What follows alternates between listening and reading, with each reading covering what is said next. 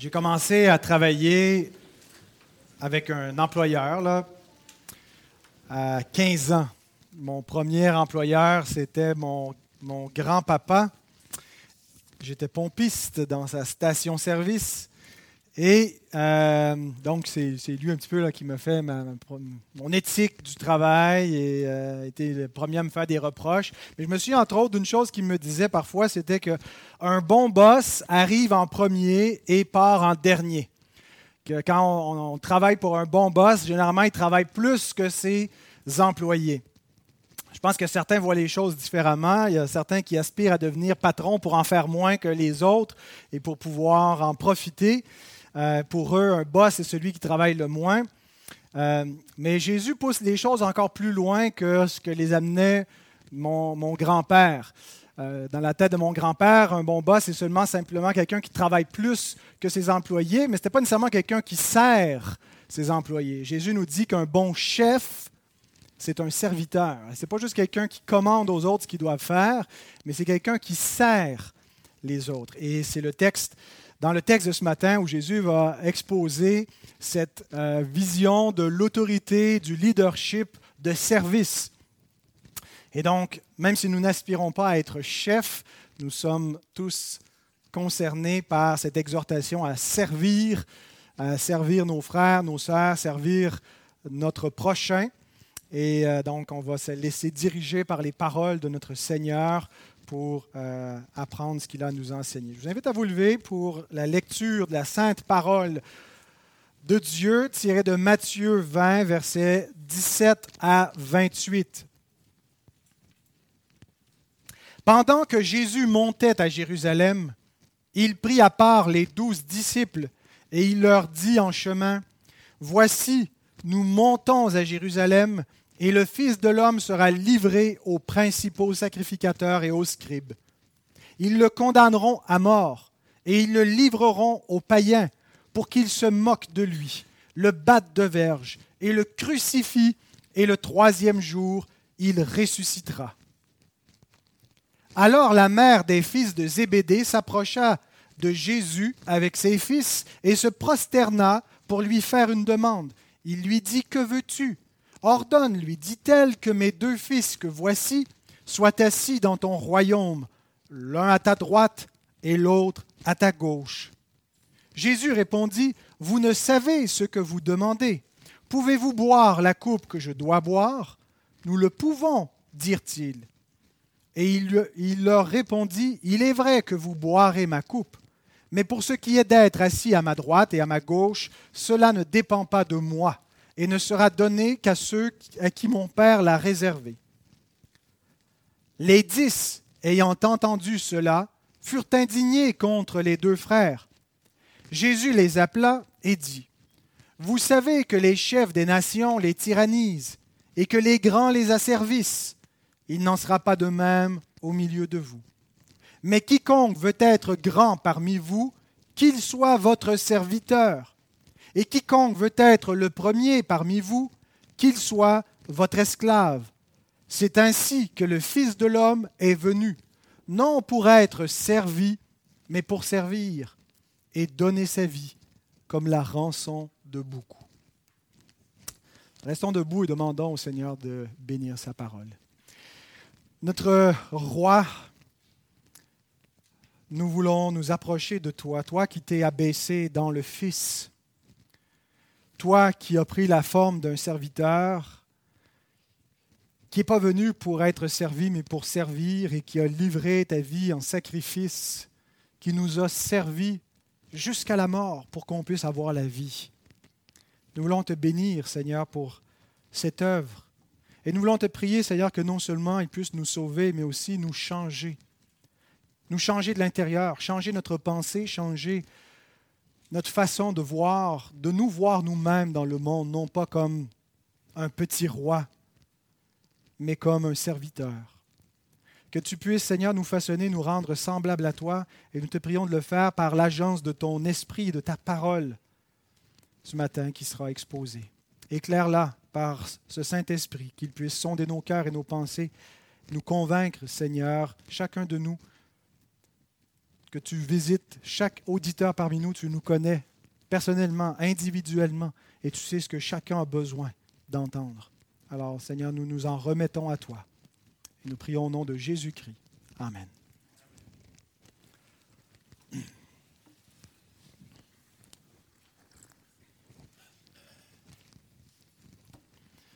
On a déjà exposé la semaine dernière les versets 17 à 19 dans lesquels Jésus annonce ses souffrances et sa mort prochaine à Jérusalem.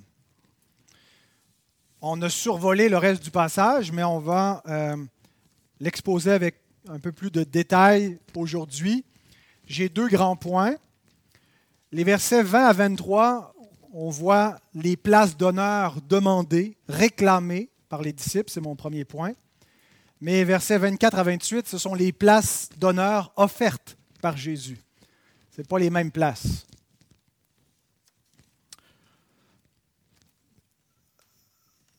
la scène que nous venons de lire nous est rapportée aussi par l'évangéliste Marc et l'évangéliste Luc.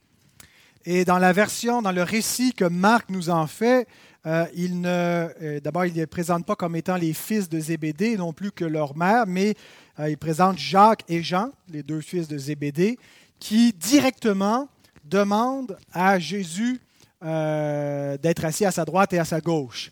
Alors, ceux qui cherchent à contredire la Bible disent ben voilà une contradiction. Un évangéliste nous dit c'est Jacques et Jean, l'autre nous dit c'est leur mère qui l'a demandé. Mais quand on harmonise les deux récits, ce qu'on comprend, c'est que Matthieu nous précise comment les fils de Zébédée ont, fait pour demander à Jésus d'être assis à sa droite et à sa gauche. C'est en passant par leur mère. Euh, parce qu'on voit dans le récit aussi de Matthieu que Jésus répond pas à leur mère une fois qu'elle formule la demande, et il répond au fils, sachant très bien d'où venait la requête. La mère des fils de Zébédée, d'abord, qui est-elle? On sait qui sont les fils, Jacques, euh, et Jean, Jean qui écrit l'Évangile selon Jean. Euh, donc la mère des fils de Zébédée, on la retrouve ailleurs dans l'Évangile de Matthieu. À la toute fin, elle est présentée encore une fois comme la mère des fils de Zébédée, qui était présente avec d'autres femmes lorsque la crucifixion de Jésus a eu lieu. Euh, et elle était donc là, elle était témoin. Et dans l'Évangile de Marc, les mêmes personnes sont présentes, mais Marc ne mentionne pas que c'est la mère de Zébédée qui était là. Il l'appelle Salomé. Alors certains croient que c'est la même personne, que la mère de, des fils de Jacques et Jean s'appelait, Salomé. Euh, et un autre élément intéressant, c'est quand on prend l'évangile de Jean, euh, la, scène de la crucifixion, on a les mêmes personnes qui sont là, mais en plus, ben, il ne mentionne pas ni Salomé, ni la mère des fils de Zébédée, mais il dit que la mère de Jésus était là avec sa sœur. Alors certains croient que la sœur de la mère de Jésus, ou qui pourrait être aussi sa belle-sœur, c'est, peut-être la, sœur de Joseph qui est appelée ici la sœur de Marie, mais par alliance. Euh, donc, ce serait peut-être la même personne. Donc, Salomé, la mère des fils de Zébédée. Et donc, qu'il y aurait un lien de parenté avec Jésus. Et que la stratégie de Jacques et de Jean, c'est non seulement de passer par leur mère, mais de passer par la tante de Jésus pour euh, convaincre le Seigneur de leur accorder ce privilège d'être assis à droite et à gauche.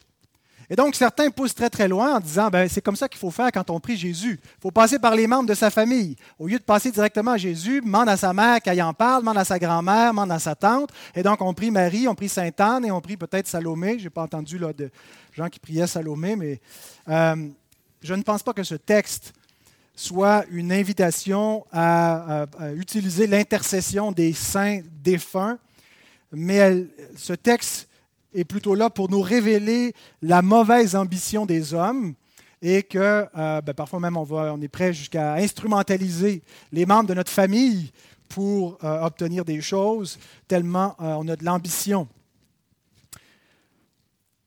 Et donc ce texte va exposer qu'il y a des places d'honneur différentes qui sont visées par les hommes, ceux qui voient les choses selon l'optique de la gloire humaine. Mais Jésus offre d'autres places d'honneur. L'encyclopédie catholique euh, dit que ce que Jacques et Jean réclamaient, c'était d'être assis à droite et à gauche de Christ au paradis, comme s'ils avaient déjà une bonne compréhension du royaume de Christ, que c'était un royaume céleste. Je ne pense pas du tout que c'est ce qu'ils avaient en tête. Je ne pense pas que quand ils parlaient du royaume de Jésus, ils pensaient à un royaume céleste, qu'ils pensaient au ciel, mais ils pensaient à quelque chose de beaucoup plus concret.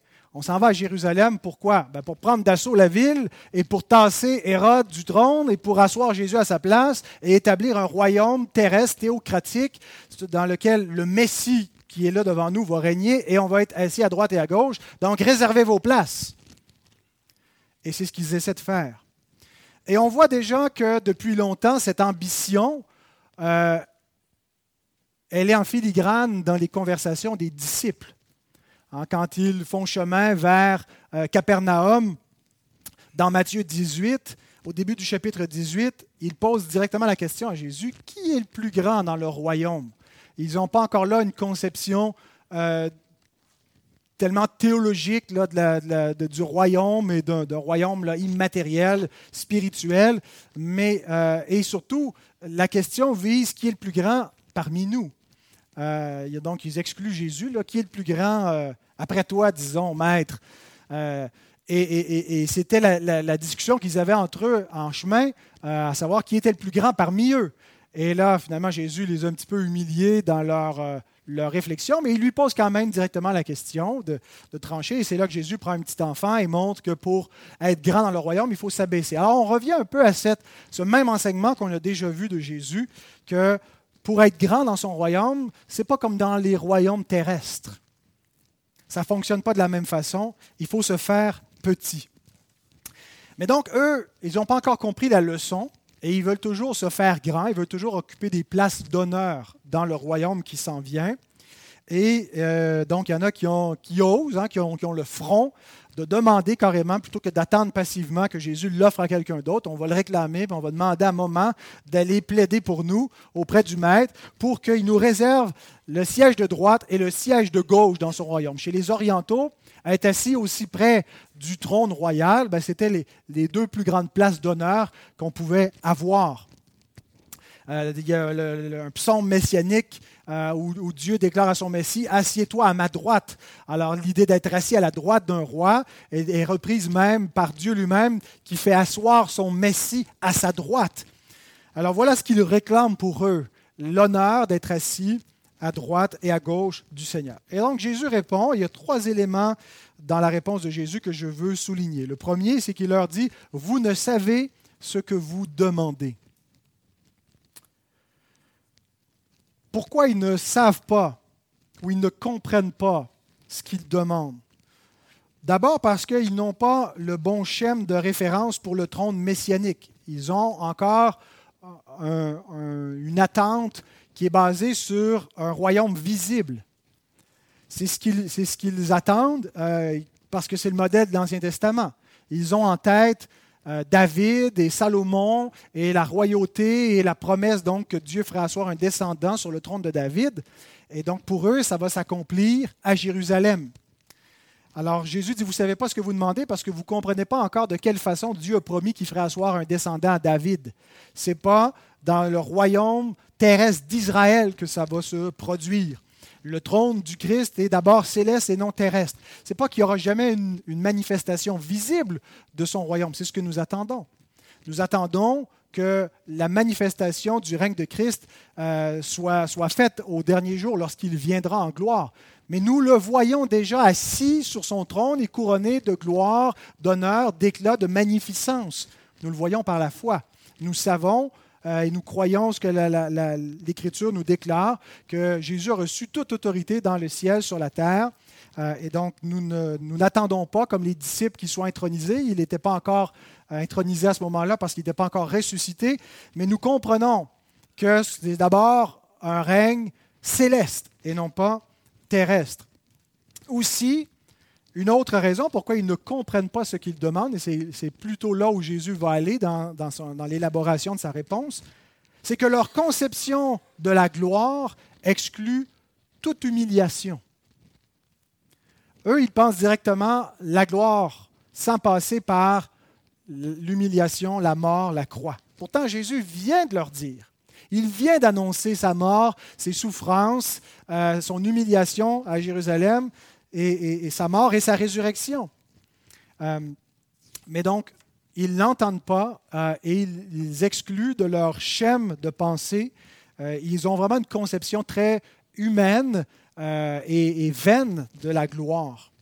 Alors Jésus va leur faire prendre un autre chemin pour s'élever, un chemin vers le bas. Il faut s'abaisser pour pouvoir être élevé. Et c'est là où on peut être euh, reconnaissant aussi, euh, Martin Luther, d'avoir euh, élaboré ce, contraste, ce dualisme dans sa théologie entre la théologie de la gloire et la théologie de la croix. La théologie de la gloire, c'est les théologiens et les chrétiens qui ont une pensée qui s'imaginent que Dieu voit les choses à peu près comme eux ce qui est esthétiquement beau pour nous, ce qui est avantageux pour nous, euh, ben, c'est ce qui plaît aussi à Dieu. Et donc, on a notre scénario parfait, on pense que pour que tout soit bien, puis pour que la gloire de Dieu se manifeste, il faut que nos plans se réalisent comme on les veut. Mais Luther, sa compréhension, c'est que non, ce qui plaît à Dieu, c'est la théologie de la croix. Et il y a un renversement de l'esthétique humaine, ce que l'homme considère faible et fou et, euh, repoussant, ben c'est ça, c'est ce que Dieu utilise pour se glorifier et pour manifester sa puissance et sa sagesse et euh, euh, accomplir son plan. Et donc, il y a un renversement des standards humains. Et, il y a vraiment une gloire, il y a quelque chose d'humiliant dans la croix, mais Dieu glorifie son Messie par la croix. Il entend glorifier le Christ et élever le Christ, mais par un moyen complètement inattendu, par la croix. Et donc la théologie de la croix, ça renverse complètement nos standards. Et on est appelé à se reconvertir parce que notre pensée est marquée par cette théologie de la gloire où on attend une perfection, puis on pense que Dieu pense comme nous. Mais c'est la chute de l'homme qui fait que l'homme ne pense plus comme Dieu. Et la conversion, c'est Dieu qui nous amène à penser ses pensées après lui. Nous devons penser les pensées de Dieu après lui. Donc, c'est-à-dire que nous devons conformer nos attentes, nos désirs, nos, standards à ceux de Dieu et euh, revoir euh, l'attente qu'on a pour nous-mêmes, la gloire, la facilité qu'on attend, alors que Dieu nous parle plutôt de la croix comme le moyen pour faire, pour nous élever dans son royaume. Deuxième élément de la réponse de Jésus, pouvez-vous boire la coupe que je dois boire? Après avoir affirmé qu'ils ne comprennent pas ce qu'ils demandent, il leur pose une question. Pouvez-vous boire la coupe que je dois boire? Pour pouvoir occuper les places d'honneur dans mon royaume, il y a une coupe à boire. Et Jésus leur dit que ce n'est pas seulement les disciples qui doivent boire cette coupe, c'est d'abord lui. C'est quoi cette coupe à boire? D'où vient cette idée de boire une coupe et qu'est-ce qu'elle contient? Le plus probable, c'est que Jésus se réfère à plusieurs textes déjà de l'Ancien Testament où il est question de boire la coupe de l'Éternel. Psaume 75, 8 et 9. Mais Dieu est celui qui juge, il abaisse l'un, il élève l'autre. Il y a dans la main de l'Éternel une coupe où fermente un vin plein de mélange. Et il en verse. Tous les méchants de la terre sucent, boivent jusqu'à la lie.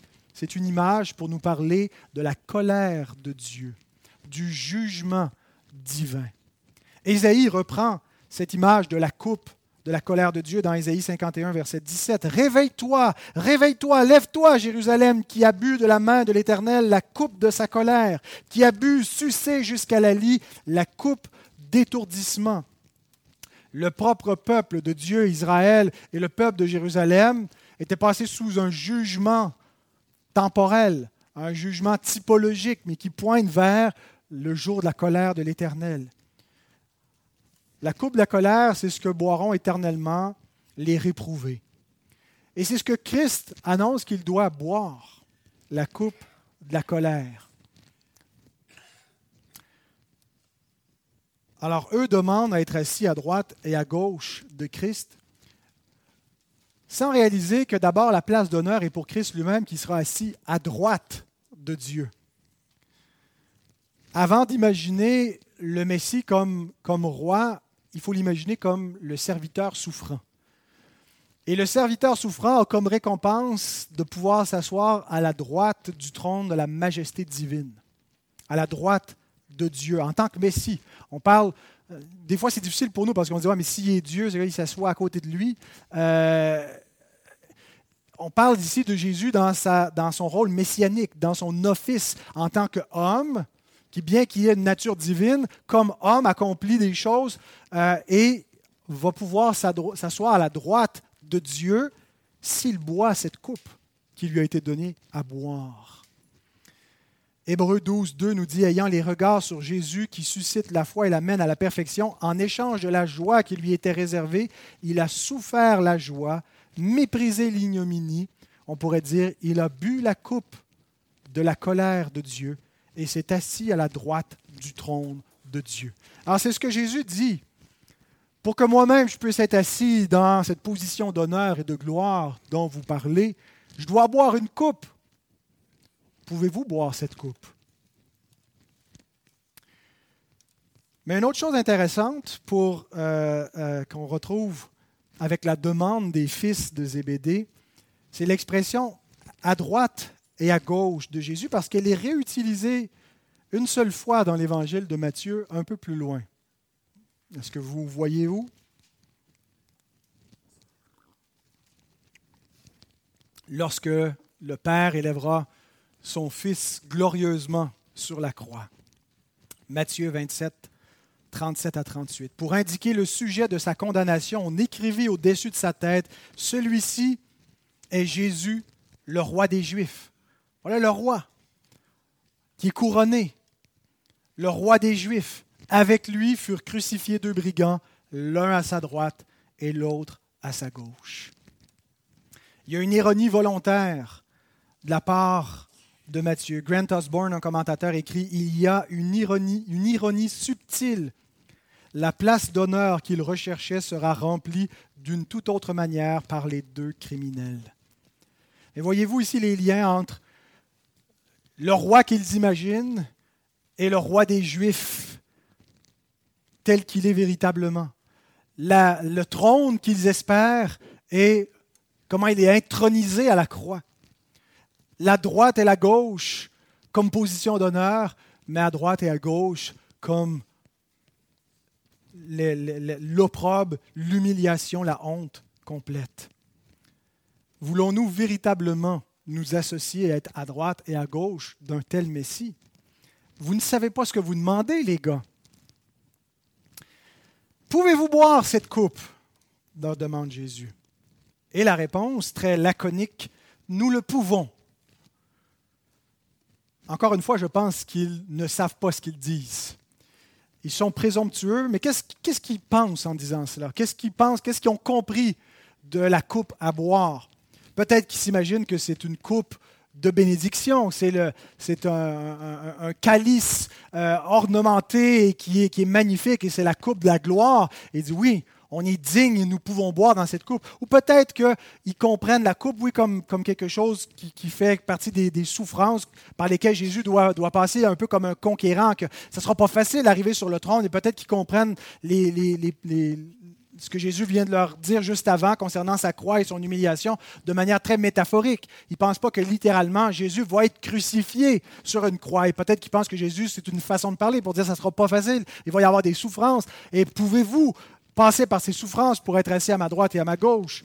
Mais ils n'imaginent pas que c'est littéral et que c'est une mort véritable par laquelle il va devoir passer. Mais Jésus leur répond quand même au verset 23, Il est vrai que vous boirez ma coupe. Mais ce n'est probablement pas à ce moment, ce n'est pas au moment où Jésus va boire cette coupe qu'ils vont la boire eux. Parce qu'on voit au moment où Jésus commence à boire la coupe, c'est-à-dire dans le jardin de Gethsemane, lorsqu'il euh, son âme est triste jusqu'à la mort et il invite trois de ses disciples à veiller avec lui et à prier. Pierre et les deux fils de Zébédée. Matthieu 26, 36 à 46. Et qu'est-ce qu'ils font? Ils dorment. Ils dorment, ils ne veillent pas avec lui pendant que Jésus agonise avec la coupe qu'il a à boire. Ben, eux roupillent. Donc, ce n'est pas à ce moment-là qu'ils vont boire la coupe, ce n'est pas à ce moment-là qu'ils vont être solidaires. Mais Jésus dit, il est vrai que vous boirez ma coupe parce que plus tard, après la résurrection, ils seront affermis. Après la résurrection et que Jésus leur ait, instruit de l'humiliation par laquelle ils devaient passer avant d'être élevés dans la gloire, leur perspective va changer. Et ils vont recevoir également euh, du Père et du Fils le Saint-Esprit promis. Et ils vont suivre Christ sur ce chemin de croix. Euh, Jacques va finir tué par l'épée, on le voit dans Acte 12, et Jean exilé sur l'île de Patmos pour sa foi dans Apocalypse 1, verset 9. Et ils vont souffrir jusqu'à la fin de leur vie pour être fidèles à Christ et au témoignage à rendre. Donc ils vont effectivement abandonner leur ambition vaniteuse pour suivre Christ dans son humiliation. Troisième élément de la réponse de Jésus, il dit, Cela ne dépend pas de moi, mais de mon Père. De quoi est-ce qu'il parle au verset 23 Pour ce qui est d'être assis à ma droite et à ma gauche, cela ne dépend pas de moi et ne sera donné qu'à ceux à qui mon Père l'a réservé je vois trois options.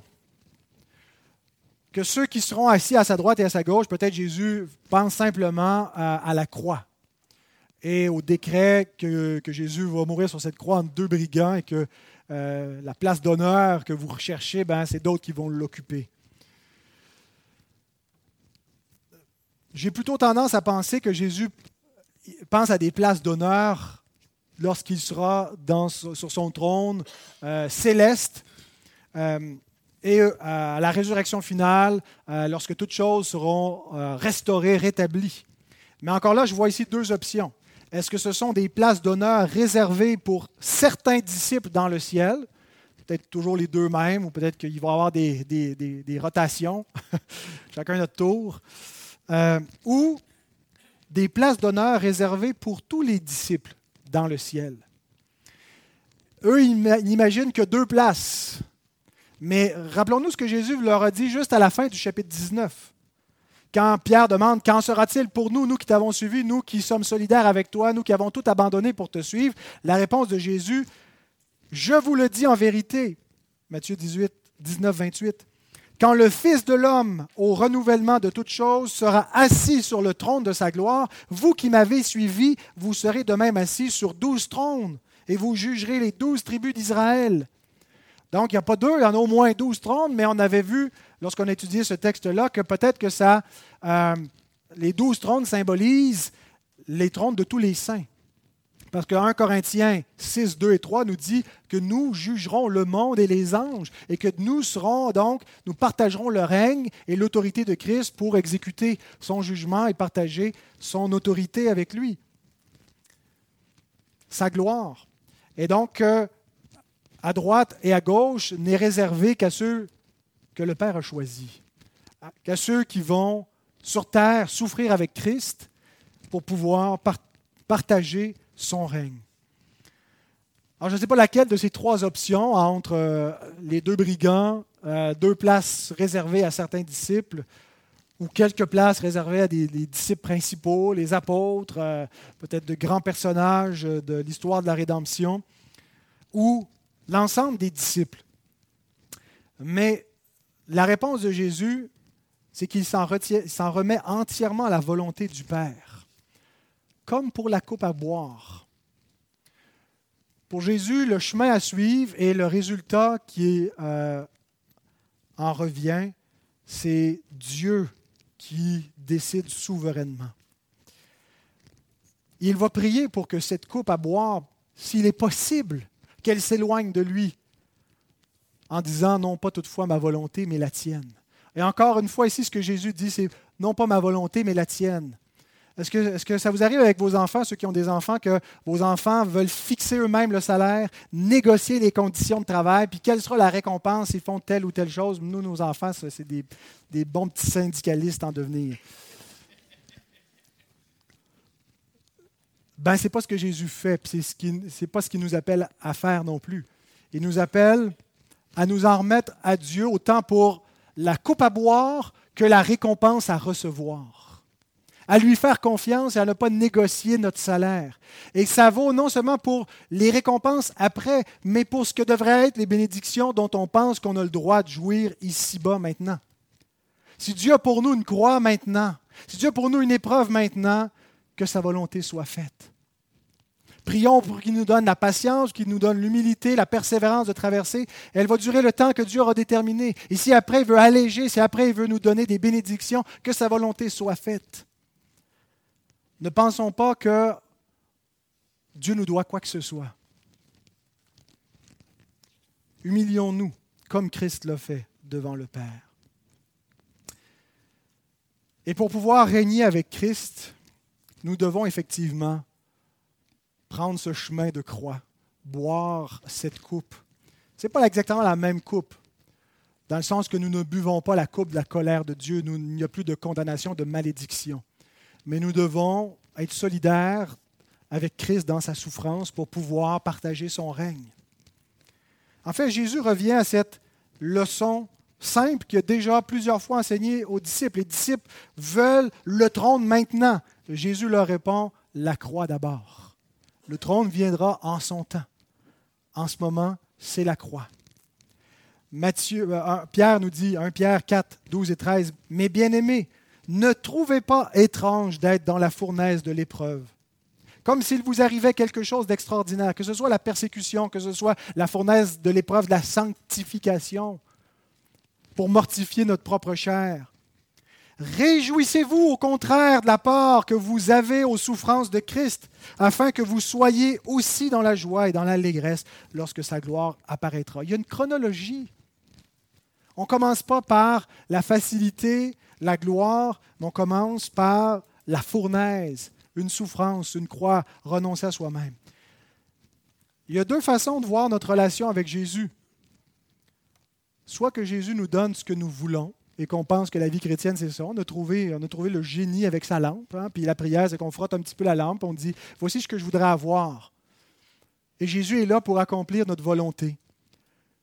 Et on pense que la vie chrétienne et que Dieu est glorifié quand nos prières s'accomplissent de cette façon-là. L'autre façon de voir, celle qui est biblique, celle que Jésus nous enseigne, c'est que Jésus nous amène à mourir à nous-mêmes, à conformer nos désirs, notre volonté à la sienne apporter notre croix là où nous nous trouvons, dans les difficultés que nous rencontrons dans notre mariage, dans nos relations, dans euh, nos ambitions frustrées. Et reconnaissons avec gratitude que notre vie n'est pas qu'une misère, qu'il ne nous donne pas que des choses pénibles, il nous remplit aussi de bénédictions, de, de sujets de réjouissance pour lesquels on peut le bénir et le remercier. Mais ne refusons pas sa croix. Elle est l'instrument qu'il utilise pour nous libérer de nous-mêmes, pour nous libérer de cette gloire ambitieuse des hommes qui fait beaucoup de dommages. Et on le voit dans la deuxième partie, versets 24 à 28. Euh, un royaume de division et de domination. On voit une description de ce royaume des hommes, de ce que fait cette gloire ambitieuse de l'homme Matthieu 20, 24 et 25. Les dix, ayant entendu cela, les autres disciples, ayant entendu la demande des fils de Zébédée, furent indignés contre les deux frères pour qu'ils se prennent. Jésus les appela et dit, Vous savez que les chefs des nations les tyrannisent et que les grands les asservissent. Jésus est en train d'associer la réaction des disciples, l'ambition des fils de Zébédée, aux chefs des nations qui les tyrannisent, aux grands qui les asservissent. Voilà ce qui arrive aussi quand nous demandons des places d'honneur. Surgit des divisions. La communauté des disciples est divisée parce que chacun cherche son propre intérêt, sa propre gloire, pense à lui-même. Paul nous dit la même chose dans Galates 5, 26. Lorsqu'on cherche une gloire, une vaine gloire, nous allons nous provoquer les uns les autres et nous allons nous porter envie les uns aux autres. N'agissons pas ainsi, bien-aimés. Ne cherchons pas une vaine gloire, une gloire vaniteuse. Ça provoque des divisions. Pourquoi? Parce que ce royaume est basé sur la domination. Nous voulons être servis. Nous voulons être reconnus.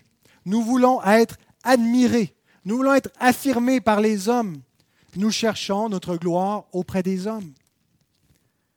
C'est la génération smartphone par excellence, hein, la génération selfie, où on est toujours en train d'embellir notre image et de vouloir attirer des vues, des j'aime sur notre profil pour que les gens nous admirent. On se met dans la vitrine. Et alors les disciples, c'est ce qu'ils faisaient, ils cherchaient des likes. Ils cherchent à s'élever en utilisant ce modèle mondain et en marchant sur les autres. Leur ego, leur ambition écrase les autres. Ce modèle, frères et sœurs, divise. Il divise les amis. Il divise les frères, les sœurs. Lorsque on cherche à imposer notre volonté, on s'assure de créer de la discorde. Ça divise les couples, les mariages, ça divise les églises. La plupart des chicanes c'est un problème d'ego. C'est un problème de moi au centre, de refus de renoncer à moi, de refus de m'humilier, de vouloir m'imposer.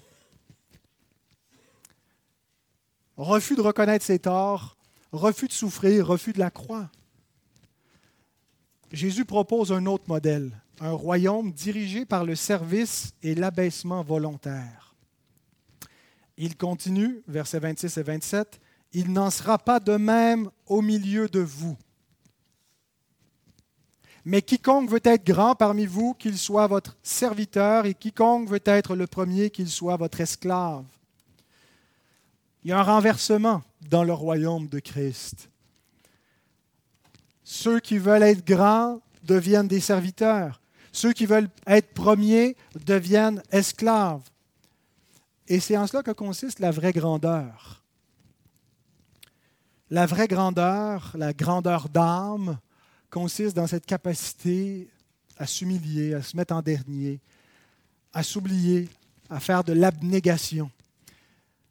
J.C. Rowell commente et il dit La vraie grandeur ne consiste pas à recevoir, mais à donner.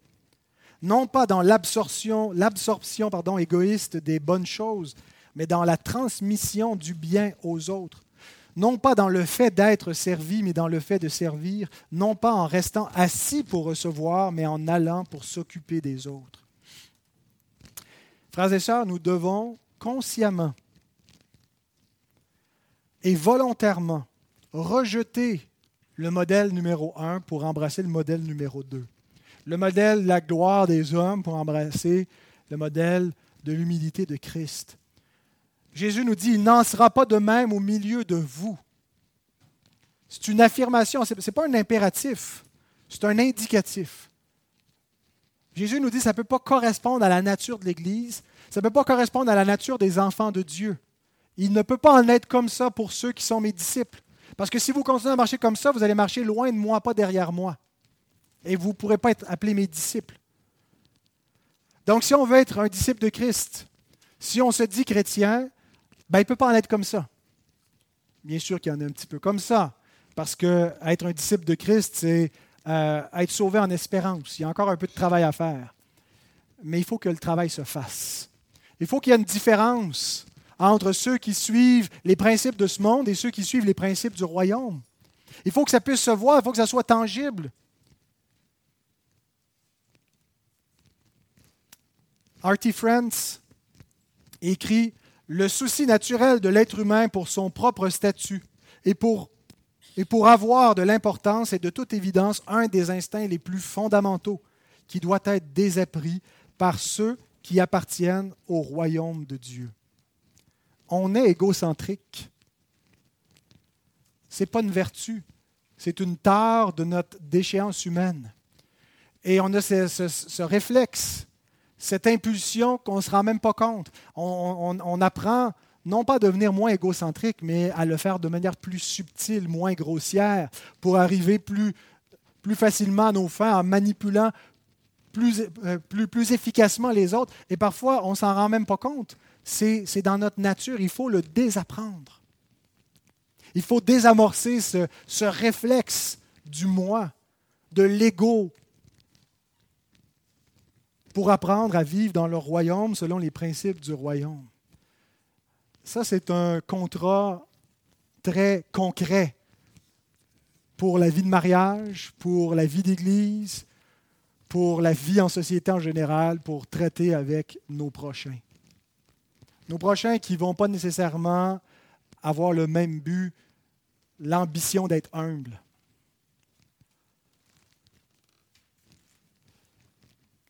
Alors Jésus propose à ses disciples qui sont prêts à régner avec lui, qui sont prêts à gouverner le royaume théocratique qu'ils veulent établir à Jérusalem, il est en train de les former comme les leaders qui s'en viennent.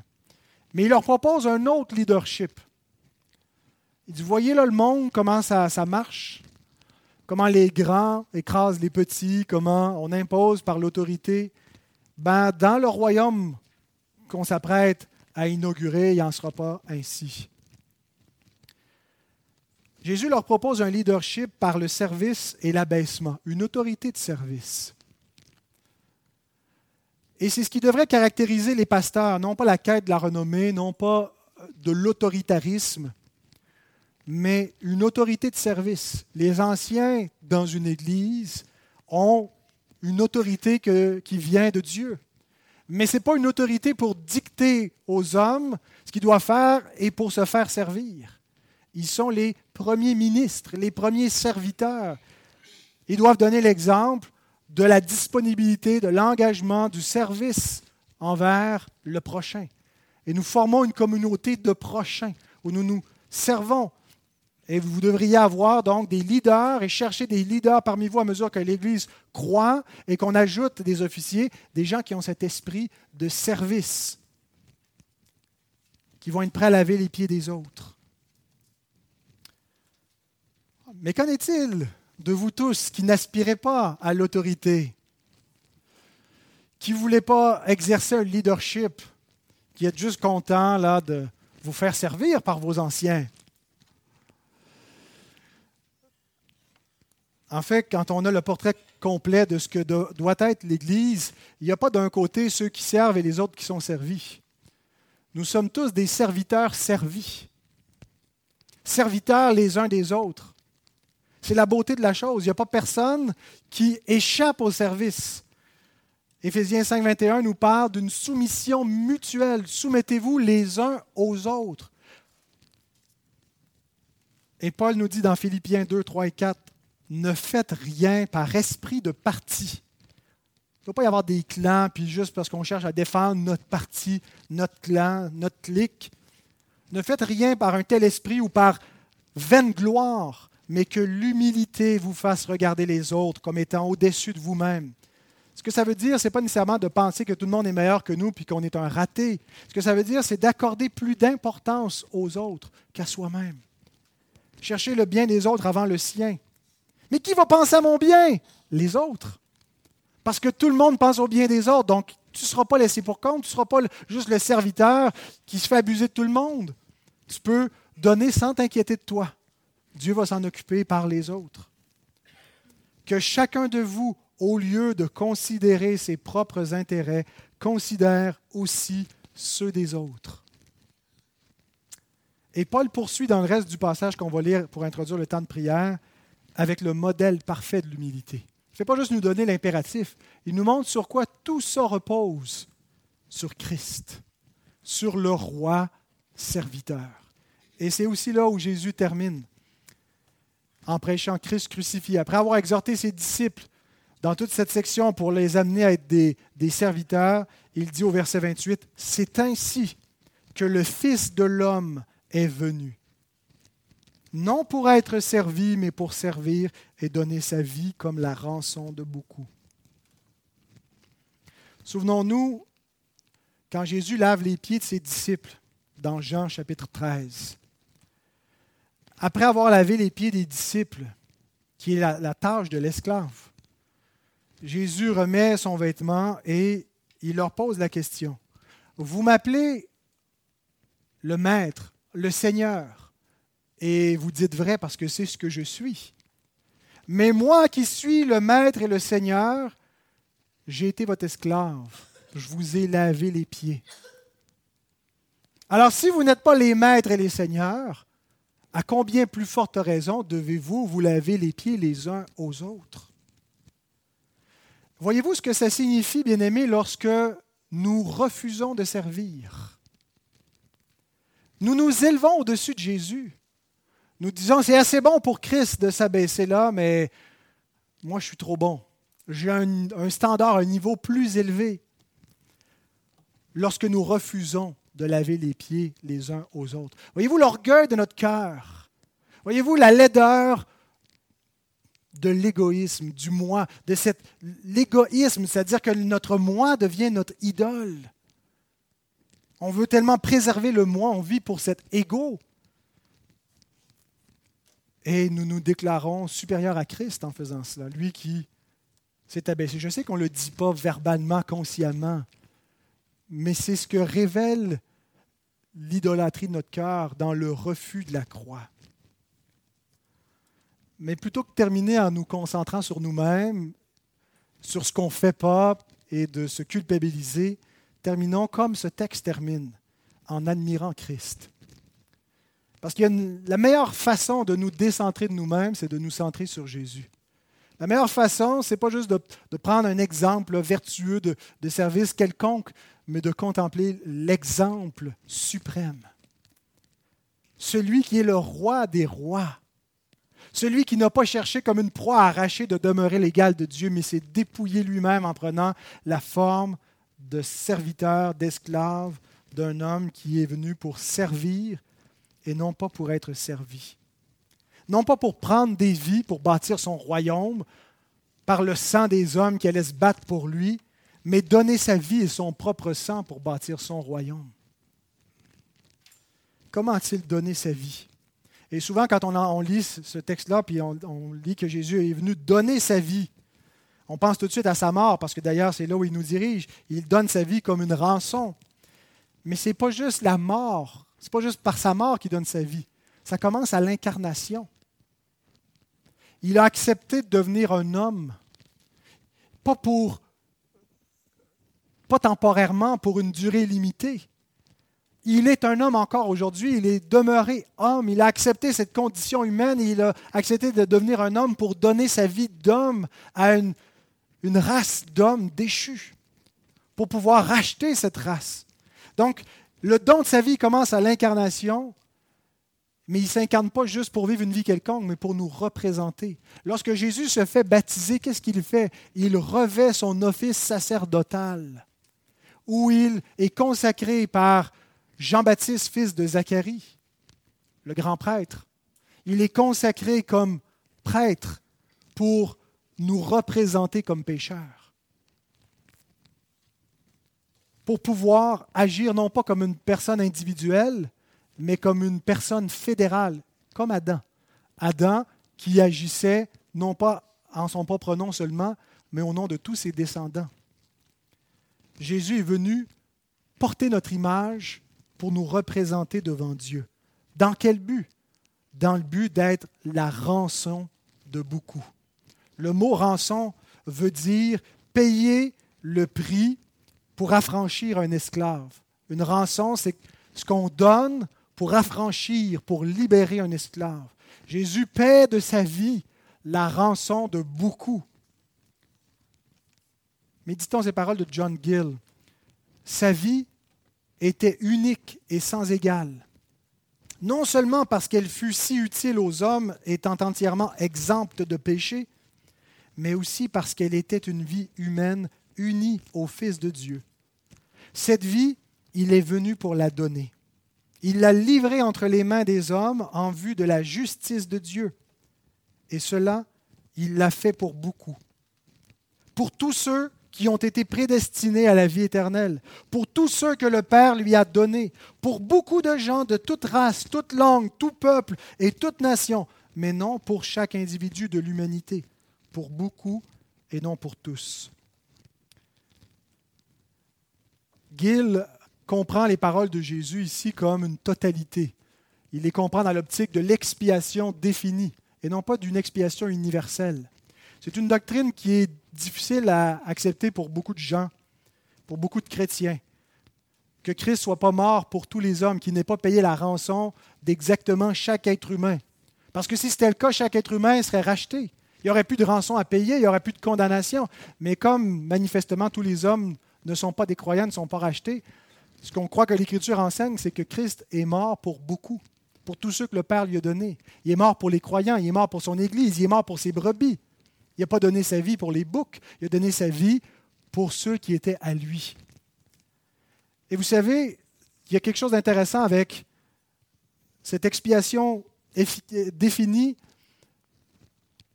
On peut la voir négativement comme il y a de l'exclusion, ce n'est pas pour tous les hommes. Et comment peut-il encore parler d'amour comme euh, en rejetant? Mais en réalité, quand on lit cette expiation définie à son efficacité propre, on réalise que si Jésus est mort pour tous, c'est une expiation qui fait rien. C'est-à-dire que si Jésus est mort pour tous les hommes et que tous les hommes ne sont pas sauvés, c'est qu'en soi, l'expiation n'est pas suffisante pour les sauver. Il manque encore quelque chose que l'homme doit faire pour actionner le levier. Et nous devons comprendre que la mort de Christ spécifiquement pour les siens nous amène à, réaliser que Jésus ne m'a pas aimé juste dans un sens général. Jésus ne m'a pas juste aimé parce que j'étais dans la, race humaine. Jésus m'a aimé spécifiquement, personnellement, particulièrement. C'est le particularisme de la rédemption qui fait de l'amour de Dieu quelque chose de concret, pas juste d'évanescent, de flou qui veut rien dire. Il m'a aimé spécifiquement. Et la preuve, la preuve que je peux savoir que Jésus est mort pour moi, parce que là, on peut douter jusqu'à demain matin, mais comment je peux savoir que Jésus est mort pour moi si je ne crois pas qu'il est mort pour tous et que je crois qu'il est mort pour ses élus? Comment je sais que je fais partie de ceux pour qui Christ est mort? Bien, parce que la mort de Jésus est efficace. Il n'y a personne qui peut aimer Christ pour lequel Christ n'est pas mort. Il n'y a personne qui peut servir Christ qui n'a pas été servi par Christ. Si nous l'aimons, si nous le suivons, si nous croyons en lui, c'est parce qu'il le fait pour nous en premier. L'efficacité de sa mort est la preuve qu'il est mort pour moi. Parce qu'elle a produit quelque chose dans ma vie. Si vous n'êtes pas quelqu'un du monde qui est indifférent à l'amour de Christ, vous avez de bonnes raisons de croire que vous êtes un élu. Vous êtes quelqu'un qui soupirez pour connaître cet amour, pour même s'il y a encore du péché dans votre vie, puis que vous pouvez douter, dire je suis pas certain que je suis sauvé parce que je ne vois pas encore tous les fruits, puis je n'ai pas vécu telle ou telle expérience. L'expérience qui ne ment point, c'est de croire en celui que Dieu a envoyé. L'œuvre de Dieu, premièrement, ce n'est pas une expérience, c'est le fait de croire. Parce que l'homme croit en lui-même, l'homme croit en sa propre gloire. Lorsqu'il se détourne de ça et qu'il le considère comme une vanité, c'est qu'il s'est produit un miracle dans son cœur. Il s'est mis à croire en un Messie crucifié, qui est un scandale pour les Juifs, une folie pour les païens, mais qui est une puissance de Dieu pour ceux qui croient. Et en cela, j'ai l'assurance que Jésus a payé ma rançon, la rançon de beaucoup, et je fais partie de ce beaucoup. Est-ce que c'est cet amour qui a changé votre vie, qui façonne votre vie? Vous savez, l'amour, ça change les, êtres. Même l'amour humain imparfait.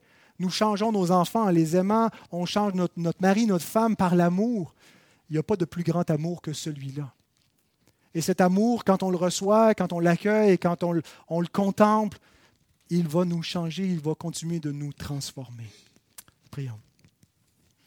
Seigneur, nous voulons te bénir pour ta parole qui est si riche nous voulons te remercier parce qu'elle ne nous enseigne pas seulement théoriquement ce qu'est l'amour, mais elle nous décrit historiquement comment tu nous as aimés, comment Jésus est venu dans ce monde pour donner sa vie pour nous, pour nous sauver, comment il l'a fait. Et Seigneur, nous voulons recevoir cet amour, nous en réjouir et aller dans le monde pour reproduire l'écho de cet amour en servant à notre tour. Seigneur, viens, viens notre aide et fais cette œuvre dans nos vies, dans cette Église, dans nos foyers. Amen.